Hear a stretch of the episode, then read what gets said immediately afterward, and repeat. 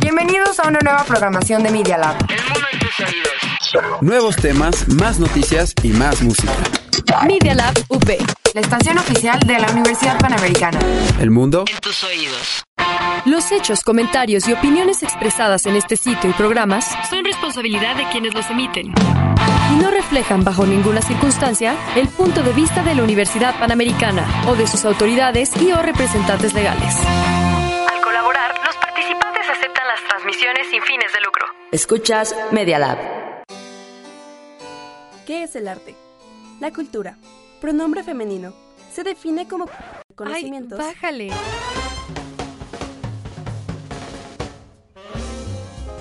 Bienvenidos al Artebrige.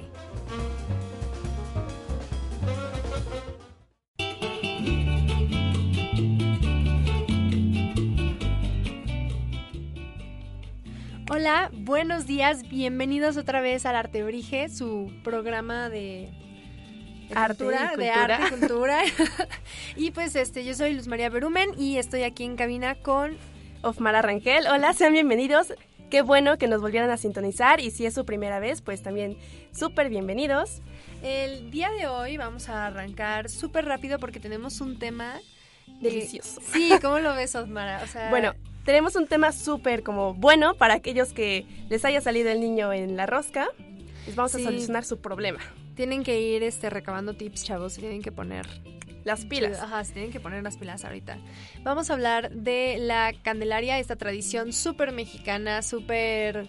Pues de la favorita de las abuelitas y de los tíos. Y pues, ¿qué comes en la, en la calendaria? Pues tamales, ¿no? Entonces, les vamos a contar un poco de los tamales, su historia, dónde comerlos y pues todas las cosas que se vienen en este mes. Sí, está, vamos a tener muchos datos curiosos, entonces pues eh, quédense con nosotros y bueno, vamos a arrancar con un día como hoy que no fue hoy.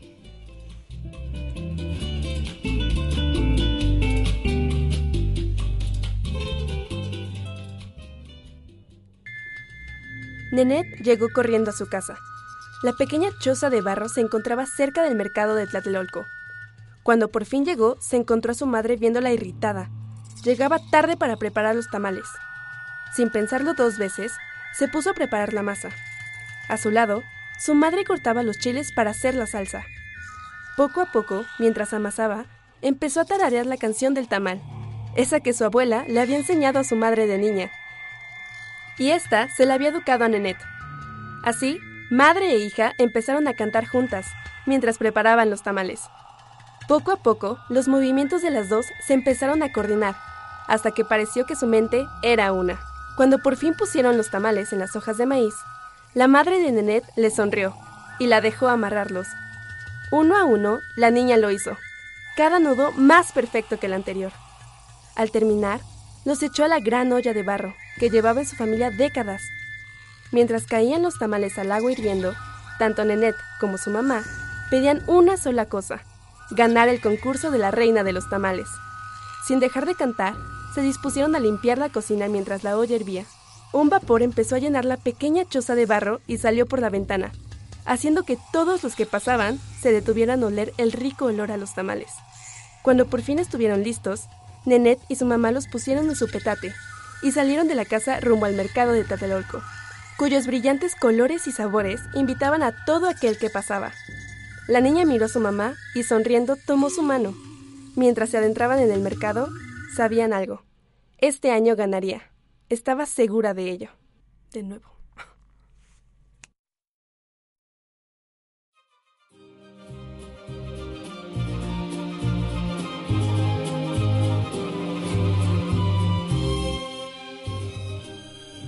Ay, como siempre, una historia súper, súper bonita. ¿Sabes qué? Una de las cosas que a mí más me gusta de la cultura mexicana, yo creo, es como toda esta familiaridad que se tiene, o sea, como lo que implica toda la gastronomía mexicana, toda la connotación familiar que tiene la, la gastronomía mexicana, a mí me encanta. Sí, porque aparte los tamales es todo un arte hacerlos, la verdad. Toma mucho tiempo y aparte si tomamos en cuenta que en esa época no tenían las herramientas que tenemos ahorita, pues todavía era toda una artesanía Sí. mexicana. Y todavía como toda esta, como todo este sentido que se transmite en generación en generación, es muy bonito, suena cursi, pero a mí me gusta mucho. No, y aparte, verdad. a ver, ¿cuál te gusta más de los tamales de sabor? Uf, Ay, no sé. Es que, o sea, yo soy gorda por naturaleza. O sea, a, a mí me pones el que sea enfrente. Eh, ¿Y te lo comes? Uy, el de rajas, que tenga queso. ¿Sabes? me Yo, encanta, o sea, yo los de dulce. O sea, ok, sin las pasitas, pero los de dulce a mí me matan. Ay, y es que, o sea, ¿saben, ¿sabían ustedes que hay como más de 5000 sabores en todo el país de tamales? Y luego con los que han salido reciente de Nutella, de cajeta.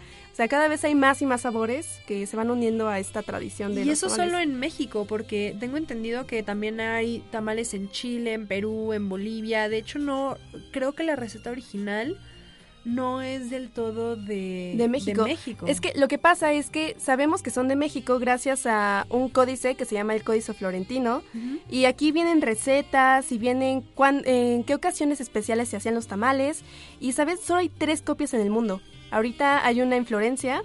Y este, y conocemos este códice gracias a un padre, bueno, el fray Bernardo de Sahagún, que fue quien lo transcribió, y ahí hay dibujos y todo. Entonces, gracias a eso sabemos que, Y que los desde tamales vienen entonces había ya eh, pinturas y dibujos de tamales. en los ya estaban representados, o sea, Wow. venían en cuadritos o envueltos como ahorita los conocemos, entonces sí, De hecho, tamali significa envuelto. exacto, En, en náhuatl. Ujú. Y pues, o sea, entonces hay como 5000 sabores y esto implica que hay como más de 4000 preparaciones o recetas para hacer estos. A ver, ¿cuáles son algunos de los sabores más raros? Había por ahí uno que decía que hay de pescado. Sí, no, en esa ¿A qué época ocupaba eso? de todo. Había estaban hechos de mm, de pavo real, de flamenco, no, perdón, de pavo real no, de pavos, de Pavos. flamencos, ajá. Uy, qué exóticos, no. Este La de exacto, del- también de decoración. No, también de conejo, de ajolote, de frijoles, había de todo y ahorita pues como te digo, ya mil más. Uf, pobres ajolotes. Y aparte, hay este como en toda tradición, pues también incluye sus leyendas, ¿no? Y de hecho, había una leyenda sobre los tamales que dice que a la hora de cocinarlos, si los tamales se te pegaban a la olla, porque pues hay que meterlos y todo ese rollo, si se te pegaban y te comías ese tamal, para los hombres se, em, decían que nunca iban a poder tirar una flecha que acertara durante la guerra y que su mujer nunca iba a poder parir hijos. Y en este caso, en el lado de las mujeres es exactamente eso, que este a la hora del parto, que el hijo se le iba a pegar al, al vientre como los tamales. Entonces, Ay, Dios mío, ¿qué sí tenemos que- los mexicanos con la no muerte? sé, pero está muy intensa esa tradición. Es como, ah, sí, para que aprendan a Sí, hacer bien sea, tamales México- en esa época. México es go big or go home. O, sea, o lo haces, o, haces bien los tamales o te mueres, ¿no? hay no nada más los tamales, cualquier cosa. Entonces, aguas, chicas que cocinen. De hecho, ¿sabía- ¿sabes tú de dónde viene todo el, toda la historia de la Candelaria? no, a ver, cuéntame. Porque bueno, sabemos, ¿no? Que el 2 de febrero salen los tamales y tal. Y de hecho, los que sean seamos muy católicos, me incluyo. Este, sabremos que pues el 2 de el 2 de febrero es el día de la Virgen de la Candelaria y vas a misa y vistes al niño y tal, ¿no? O nada más vas y comes los tamales, como en otras. Casas. exacto, o en otras casas solo comen los tamales, ¿no?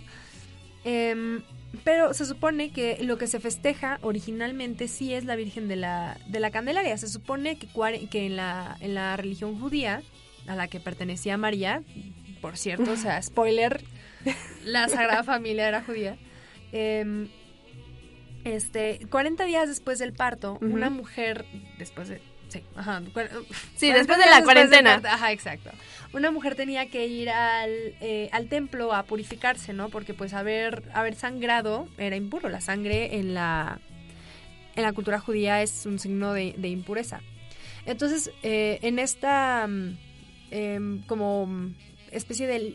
De limpia. Limpia, ajá, exacto, de De purificación. Al niño eh, se le llevaba al templo, se le vestía y, y eso se supone que es lo que... Como un antebautizo. Exacto, exacto. Es como un an- antebautizo. Bueno, realmente Ajá. los judíos no tenían bautizo, pero. Sí, anda. Comparando. Sería, sería lo equivalente, ¿no? Y pues a esto, eh, esta tradición se quedó en España, un país profundamente católico, y luego nos llegó aquí a México. Y pues los prehispánicos hicieron de las suyas, ¿no? No, no, los, los hicieron de las suyas. Metieron su cuchara. Ah, ajá, sí, claro, para variar, como en todo. Y gracias a Dios, eh, porque a mí me encanta, me encantan las tradiciones mexicanas.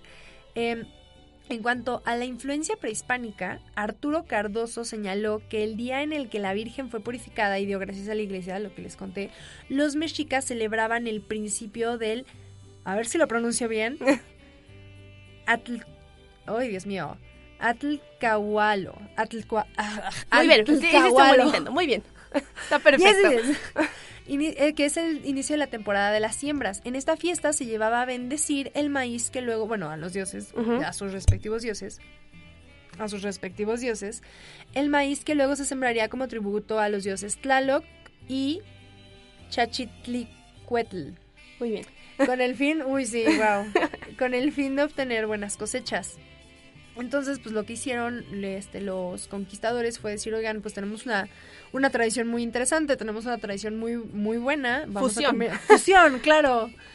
Y lo que, lo que no es nuevo, ¿no? No es nuevo para nosotros. Eh, entonces, eh, por lo anterior, en la época del virreinato, más tarde, y con la evangelización de los pueblos indígenas, hubo un sincretismo, como ya les comenté, entre estas tradiciones, y en México se volvió costumbre que en lugar de bendecir el maíz, bueno, vaya, se bendecía el maíz, pero ya no, ya no a Tlaloc, eh, se, ben- se bendecía a, Se ofrecía, a Dios, ajá. ajá, y se preparaba en tamales. Entonces, pues está, así es como acabamos atascando. Y bueno, 500 años después en Seguimos celebrando. Seguimos celebrando, se- seguimos celebrando todo esto. Y pues siempre está este conflicto, ¿no? De, ay, no, pues cuáles son los mejores tamales, o si me tocó pagarlos, de dónde los compro, porque no sé hacerlos. Y bueno, nuestros bellos amigos de Chilango y otras páginas nos recomendaron ya los mejores este, tamales que pueden encontrar aquí en la Ciudad de México. Así que les vamos a mencionar algunos para ver si se animan, van, los prueban, o si está en su lista, pues que vayan y presuman como, aquí está, son de los mejores tamales de, de mi ciudad. Entonces, por ejemplo, tenemos una llamada Tamales Flor de Lis, que ha estado desde 1926, entonces... Uy, eso sí los he probado. ¿Sí? De hecho, hay muy cerca de mi casa. No les voy a decir que son la cosa más económica del mundo, pero, pero, valen la... pero si se quieren Tu dar lujito. un gustito, sí, la verdad sí, o sea, sí son súper ricos, súper cremositos. Sí, bueno, ahora va el mío. O sea, la segunda recomendación es Tamali. Y yo ya he ido a Tamali. Bueno, no he ido, pero he comprado de ahí. Ay, son deliciosos. Me encantan, me encantan. Y tienen los sabores tradicionales, o sea, los de lo que tú habías dicho, chile con rajas, los de dulce, que son súper ricos. Ay, y los de aparte, los de ajá, sí, tienen todo eso. Y aparte también tienen como los nuevos, ¿sabes? Los de Nutella, los de cajeta, los que tienen todas sus combinaciones nuevas. También tenemos este una llamada tamales especiales que está en Centenario 180 entre Berlín y Viena, tamales Emporio también que está en Rafael, en la colonia San Rafael. Y finalmente tenemos la señora Coti. Y estos son tamales norteños para nuestros amigos que nos escuchan. ¿Cuál es, del la, norte. ¿Cuál es la diferencia? ¿Tú sabes cuál es la diferencia de un tamal norteño y un- realmente no sé. Según yo, y por favor que no me linche mi audiencia, pero según yo, la diferencia de los tamales norteños es que se mm, estos se guardan, se envuelven en hojas de maíz y son los alargados, pues los que comemos, Ajá. los que en la queridísima Ciudad de México se nos ocurrió meter entre dos bolillos, ¿no? La bella guajolota. Ajá, exacto, la bella Ajá. guajolota. Y los eh, sureños, bueno, los oaxaqueños, que creo que esos son, son como las dos variedades, ¿no? Que se comun- que se pero hay más de, hay más de cinco mil De 5,000, variedades. sí. Pero las dos que se comen son o oaxaqueños o sureños, como les conocemos, Y los norteños. y los norteños. Sí, los sí. oaxaqueños todos los conocemos, ¿no? Están, son cuadraditos, Ujú. envueltos, muy cremositos, envueltos en hoja de plátano. Rico Y ya, dinero. eso es todo. Exacto, Así es. Y bueno, entonces para finalizar les tenemos una súper recomendación. Platícanos, Luz, ¿qué, Ay, sí, ¿qué va a haber? Ay, qué emoción. Es que la verdad a mí ya, me, ya se me está haciendo agua la boca. Ya casi llegamos. Entonces, eh, pues a todos nuestros, eh, a toda nuestra audiencia que ya te se estén antojando ahorita unos ricos tamales, uy, de, de lo que se rajas les antoje de, más. de salsa verde, va a haber próximamente una feria del tamal en el Museo Nacional de las Culturas Populares. Es este museo que está en la, sobre la avenida Miguel Hidalgo y en colinda con la calle del Carmen. Y bueno, esta va a ser del 28 de enero al 2 de febrero y se va a realizar desde las 10 de la mañana hasta las 8 de la noche para que ya sea La que a entrada almorzar. es completamente libre. Solo, pues, o sea, lleven su dinerito para gastar en lo que, en lo que, vayan a consumir, ¿no? Ujú. Llévense un buen dinero. Y bueno, pues va a haber este tamales de todo, bueno, de muchísimos estados, de Oaxaca, de Michoacán, de Tlaxcala, de Chiapas, Tabasco, del Estado de México, Veracruz, Yucatán e incluso Va a haber de otros países de los que les comentamos hace rato. Ah, como Colombia, Nicaragua, Guatemala, Bolivia, Honduras, Panamá, Venezuela, todos estos hermosos países de Sudamérica, que de hecho yo tengo, saludos Fiorella, yo tengo una compañera que es venezolana y una vez nos trajo tamales de allá. En, no, no creo que sea en toda Sudamérica, pero por lo pronto en Venezuela y Colombia preparan esta variedad de tamal que lo hacen con yuca. La yuca yo no sabía lo que era, o sea, estoy Es segura vegetal, de ¿no? que...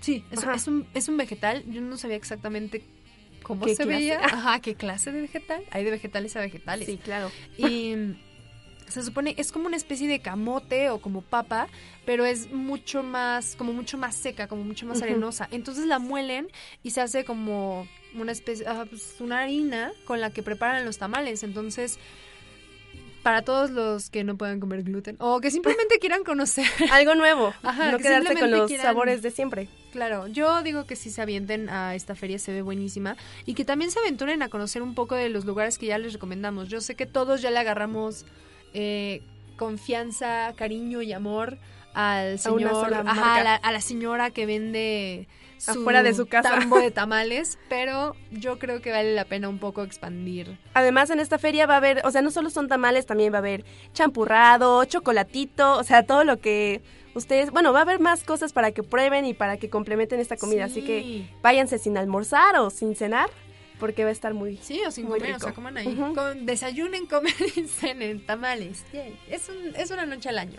Y estamos, y pues es una forma de cerrar como bien con broche de oro el Guadalupe Reyes. Ajá, ¿no? Que en teoría ya terminó, pero esto es como... Pero hay que complementar, hay que pagar las ¿no? deudas. Ajá, exacto, hay que pagar las se deudas. Y pues Eso, bueno, eso ha sido todo. Esperamos que les hayamos dado algunos tips, algunos datos curiosos para que apantallen y no solo lleguen con los tamales en su casa. Sí, que pues no sé, se la pasan muy bien en familia realmente. Este, ya vamos a entrar de lleno al, al semestre, al trabajo y como que el Día de la Candelaria es como el último chance que te... Bueno, no, no el, No el último, pero, pero es como uno... Para los- recapitular cómo vamos Exacto, empezando el año. Es como el... ah, todavía estamos un poquito aferrados a la Navidad, como que todavía no dejamos ir esa... Ya quiten el árbol, familiar. por favor. Exacto, ya, Ya murió, ya. ya sigamos adelante, chavos, hay que cerrar ciclos. No se corten el pelo, please. Y, y pues ya, eso ha sido todo. Esperamos Eh, que les haya gustado. ha, sido un gusto estar con ustedes, como siempre. Yo soy Luz María Brumen Yo soy Ofmara Rangel. y los vemos el próximo jueves en el próximo Artebrige. Gracias, bye.